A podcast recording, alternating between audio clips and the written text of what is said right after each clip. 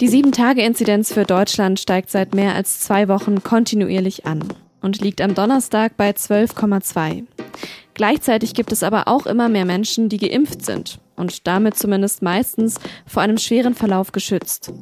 Müssen uns also steigende Inzidenzzahlen überhaupt noch große Angst machen?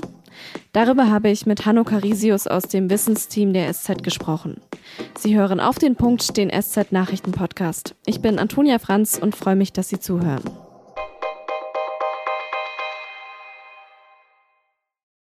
In Zeitschriften gibt es fast schon regelmäßig Überschriften wie 30 ist das neue 20 oder 50 ist das neue 40. Die sollen einem das Gefühl geben, dass das steigende Alter nichts ausmacht. Und auch Bundesgesundheitsminister Jens Spahn hat jetzt zu so einem Versprechen gegriffen. Er hat am Mittwoch auf einer Pressekonferenz gesagt, dass 200 das neue 50 ist. Und er meint damit natürlich nicht das Alter von Menschen, sondern ein viel ernsteres Thema. Die Corona-Inzidenzzahlen. Also Stand heute wenn Sie einfach schauen, wir haben 75 Prozent ähm, der über 60-Jährigen, die sind vollständig geimpft. Drei Viertel, ein Viertel nicht. Wenn Sie die Maßzahlen nehmen, können Sie sagen, 200 ist das neue 50. Das Vierfache. Wenn Sie es einfach mal herleiten aus dem, was an Belastung entstehen kann und entstehen würde bei einer 50er-Inzidenz äh, für das Gesundheitswesen. Trotzdem warnt Spahn auch. Wenn die Infektionszahlen weiter so steigen wie aktuell, sagt er, könnten wir schon im Oktober eine 7-Tage-Inzidenz von über 800 haben. Und das kann dann natürlich auch mit einer guten Impfquote kritisch sein für die Überlastung des Gesundheitssystems. Das sagt auch Kanzlerin Angela Merkel bei ihrer Sommerpressekonferenz am Donnerstag. Die Entwicklung ist in der Tat dynamisch. Wir müssen davon ausgehen, dass wir in weniger als zwei Wochen jeweils eine Verdopplung haben. Und heute ist die Inzidenz 12,2. Sie können sich das dann ja ausrechnen. In anderen europäischen Ländern sind die Inzidenzen längst schon so hoch. Trotzdem läuft da das Leben scheinbar fast normal weiter. In Spanien haben bei einer Inzidenz von 370 Bars und Restaurants auf. Ähnlich ist es in den Niederlanden. Und in Großbritannien wurde diese Woche der sogenannte Freedom Day bei einer Inzidenz von fast 500 gefeiert. In Clubs, Kinos und Bars tummeln sich die Menschen. Die Maske ist dort nur noch freiwillig. Müssen wir uns also von bekannten Richtwerten bei den Inzidenzen schon verabschieden? Und was sind dann neue wichtige Indikatoren? Das habe ich Hanno Carisius gefragt. Er arbeitet bei der SZ in der Wissensredaktion. Hanno, Jens Spahn hat gesagt, dass 200 das neue 50 sein könnte bei der 7-Tage-Inzidenz. Wie siehst du das denn? Ja, das hat sehr, sehr viele Facetten, diese Frage. Schauen wir uns erstmal an, woher diese 50 überhaupt kommen. Die sind ja im vergangenen Jahr äh, politisch festgelegt worden, weil es so als die Obergrenze für die Fälle galt, die die Gesundheitsbehörden noch zurückverfolgen können. Also es war nicht eine epidemiologische Größe oder eine virologische Größe, sondern eine, so viele Fälle können wir verfolgen und solange können wir das Virus kontrollieren. Wenn die Zahlen größer sind, verlieren wir die Kontrolle, beziehungsweise die Gesundheitsämter.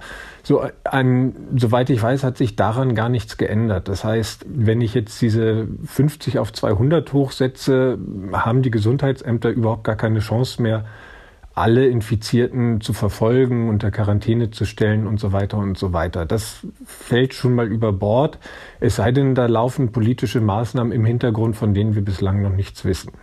Wenn man sich das epidemiologisch anschaut, sieht es im Moment tatsächlich so aus, als würden die Zahl der schwer Erkrankten und auch der Toten ein bisschen stärker entkoppelt sein von der Zahl der täglich neu infizierten Personen. Das konnte man in den letzten drei Wellen immer ganz gut beobachten. So drei Wochen nachdem die Fallzahlen stark angestiegen sind, stieg auch die Zahl der Menschen, die im Krankenhaus behandelt werden mussten und kurz darauf stieg die Zahl der Toten. Das ist auch immer noch so, nur ist der Anstieg der Patienten, die im Krankenhaus behandelt werden müssen oder der Toten, weitaus geringer als in den ersten drei Wellen. Das zeigen uns noch nicht die Daten aus Deutschland, aber das zeigen uns die Daten zum Beispiel aus England, die dem Pandemieverlauf vielleicht so vier, fünf Wochen voraus sind. Genau weiß man das aber auch nicht. Es kann gut sein, dass auch da die Zahl der Schwerkranken in den nächsten Tagen und Wochen steiler ansteigt, als wir es bisher gesehen haben. Bisher sah es in Deutschland so aus, als wäre bei einer Inzidenz von 200 die Aufnahmekapazitäten der Intensivstationen in Deutschland an ihrer Grenze. Und wenn man jetzt diese Rechnung, 200 ist das neue 50 nimmt, dann wäre das ja ein Faktor 4. Das heißt, ähm, jetzt würden die äh, Intensivstationen voraussichtlich bei einer durchschnittlichen Inzidenz von 800 erst an ihre Grenzen kommen. Das ist, wie gesagt, die Hoffnung. Ob es nachher so sein wird, werden wir sehen. Und ob wir tatsächlich an diese Grenze nochmal rangehen wollen, wie wir es ja im Frühjahr hatten und wie wir es auch im vergangenen Herbst hatten und regional auch überschritten haben, das müssen wir uns als Gesellschaft überlegen. Aber ist es denn dann überhaupt noch der Inzidenzwert, der jetzt der Faktor ist, den wir uns anschauen müssen, oder sind dann schon ganz andere Kennzahlen quasi wichtiger geworden? Die Inzidenz ist nach wie vor, weil es eben der schnellste und früheste Wert ist, der sich bewegt, immer noch ein wichtiger Wert. Aber alle anderen nachfolgenden Werte, also die Zahl der Krankenhausaufnahmen, die Zahl der Intensivstationsbetten, die belegt werden mit Covid-Patienten und natürlich auch die Zahl der Toten, das sind dann nachlaufende Faktoren, die, die muss man jetzt alle im Blick haben und sehr genau. Wir, wir wissen noch nicht oder nicht mehr so genau wie in den ersten Wellen, wie diese Faktoren alle zusammenhängen. Die hängen immer noch zusammen, aber sie hängen anders zusammen als in den früheren Wellen. Das liegt natürlich an den Impfungen. Sind jetzt von den Menschen, die besonders stark unter dem Virus leiden würden, die besonders schwere Krankheitsverläufe hätten, die meisten in Deutschland inzwischen geimpft, was dazu führt, dass weniger auf der Intensivstation behandelt werden müssen. Wenn man sich jetzt aber anschaut, dass wir und das hat Herr Spahn ja auch gesagt, mit sehr, sehr hohen Inzidenzen rechnen müssen im Herbst. Da muss man aber auch anschauen, wer wird denn dann eigentlich noch krank? Wer kann sich überhaupt noch infizieren? Und im Moment sieht es so aus, als würde das Virus halt durch die Bevölkerungsteile laufen, die im Moment noch nicht geimpft worden sind. Das heißt, wenn wir die durchschnittliche Inzidenz von, sagen wir mal, 200 äh, auf einzelne Gruppen runterbrechen, vielleicht auf die der 20- bis 30-Jährigen, dann haben wir vielleicht Inzidenzen von 8 oder 900 oder vielleicht sogar noch mehr. Und daran kann man sich dann ausrechnen, wie viele davon nachher im Krankenhaus enden, beziehungsweise tatsächlich auch sterben werden. Der Anteil ist weitaus kleiner als bei der älteren Bevölkerungsgruppe, aber auch da werden Menschen sterben und auch da muss sich die Gesellschaft Gedanken machen, äh, wie viele wollen wir davon eigentlich in Kauf nehmen. Du hast vorher auch schon das Beispiel Großbritannien ähm, erwähnt und da hört man ja schon auch Meldungen, dass eben 40 Prozent der Menschen, die da gerade wegen Corona-Erkrankungen auch im Krankenhaus liegen, auch sogar schon geimpft sind. Das macht ja irgendwie schon auch so ein bisschen Angst und viele sagen ja dann, okay, dann bringt die Impfung hier gar nicht so viel. Also was hat das denn zu bedeuten? Dann muss man schauen, wie oft wurden die schon geimpft? Wurden sie einmal geimpft oder wurden sie doppelt geimpft? Wir wissen inzwischen sehr gut, dass der Impfschutz gut vor der Delta-Variante schützt, wenn man zwei Spritzen bekommen hat. Nach der ersten Spritze ist der Impfschutz bei den Impfstoffen in der Regel noch sehr, sehr gering ausgeprägt. Und dann ist es natürlich auch so, dass auch nach der zweiten Spritze nicht alle Menschen perfekt vor dem Virus geschützt sind. Bei fünf bis zehn Prozent entwickeln sich keine Antikörper gegen das Virus, auch nach zwei Spritzen nicht. Und äh, diese Menschen sind natürlich immer noch hochgradig gefährdet durch das Virus. Was sich ja schon auch viele fragen, wir haben ja schon hier jetzt drei Corona-Wellen in Deutschland erlebt, in vielen Ländern ist die vierte Welle jetzt sogar schon angekommen. Warum ist es denn trotzdem jetzt wieder so, ein, so eine neue Situation dann doch für uns? Also was ist denn jetzt dieses Mal anders? Du hast es jetzt schon so ein bisschen beschrieben, aber wie kann es denn jetzt eigentlich sein, dass wir jetzt wieder so ein bisschen äh, schauen müssen, was kommt sozusagen? Also zum einen ist es so, dass wir tatsächlich durch die Impfung und die neue Virusvariante mit dem Namen Delta vor einer ein bisschen neuen Situation sprechen. All das vermischt sozusagen das bekannte Bild und wir sind jetzt gerade dabei, ein neues Bild zu zeichnen. Und das wirft uns im Grunde beim Wissensstand doch wieder ein Jahr zurück und müssen uns jetzt neu orientieren und schauen, was welche Stellgrößen jetzt eigentlich für eine Bedeutung haben. Was glaubst du denn, ob uns nochmal ein Lockdown, also Ausgangsbeschränkungen oder zum Beispiel Restaurantschließungen hier in Deutschland erwarten werden? Was ich nicht glaube, ist, dass es einen strengen Lockdown in Deutschland geben wird.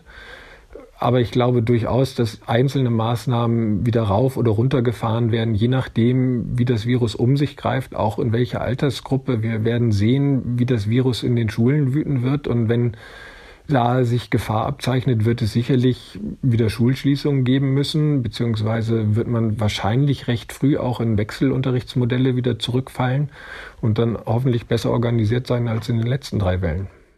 Es wäre auf jeden Fall zu hoffen. Vielen Dank für das Gespräch, Hanno. Bevor sie im Herbst als Bundeskanzlerin abtritt, hat Angela Merkel gerade viele letzte Male. Am Donnerstag war es jetzt mit der Sommerpressekonferenz soweit. Zum letzten Mal hat sich Merkel in Berlin den Fragen von Journalistinnen in diesem Rahmen gestellt. Und es gab sehr unterschiedliche Themen. Die Beziehungen zu Russland und der Türkei, die Corona-Impfungen und besonders auch die Klimakrise. Zu der hat sich Merkel auch selbstkritisch geäußert. Das heißt also, es ist einiges passiert und wir sollten nicht so tun, als wenn nichts passiert ist, aber gemessen, und da haben Sie vollkommen recht, gemessen an dem Ziel deutlich unter zwei Grad oder möglichst nah an 1,5 Grad Celsius Anstieg ist nicht ausreichend viel passiert. In der nächsten Zeit, so Merkel weiter, müsse das Tempo im Klimaschutz deshalb angezogen werden. Die umstrittene Pipeline Nord Stream 2 kann fertiggestellt werden, ohne dass Sanktionen aus den USA drohen. Darauf haben sich die USA und Deutschland am Mittwoch in einem Abkommen geeinigt. Deutschland sagt darin zu, dass es notfalls auch für Sanktionen gegen Russland eintritt. Und zwar dann, wenn die Gaspipeline von Russland dazu verwendet wird, der Ukraine oder anderen osteuropäischen Ländern zu schaden. Die Europäische Kommission sieht Nord Stream 2 aber auch nach dieser Einigung kritisch. Das Projekt liege nicht im gemeinsamen Interesse der EU, so ein Sprecher.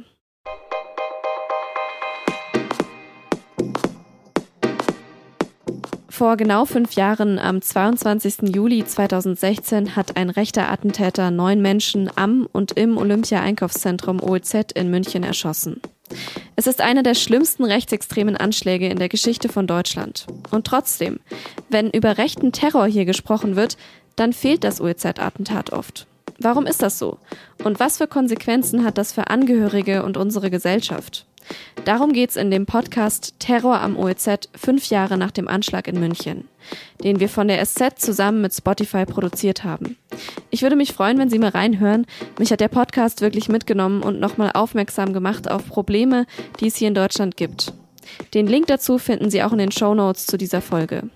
Das war auf den Punkt. Redaktionsschluss war 16 Uhr. Danke fürs Zuhören.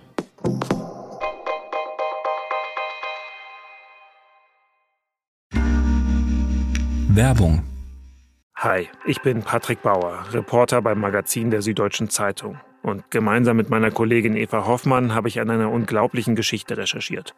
Tom und Jana denken, sie ziehen mit ihrem kleinen Kind zu einer liebevollen Gemeinschaft. Aber sie landen in einer Gruppe, in der Menschen manipuliert und psychisch und physisch fertig gemacht werden. Wie schafft es die Familie da wieder raus?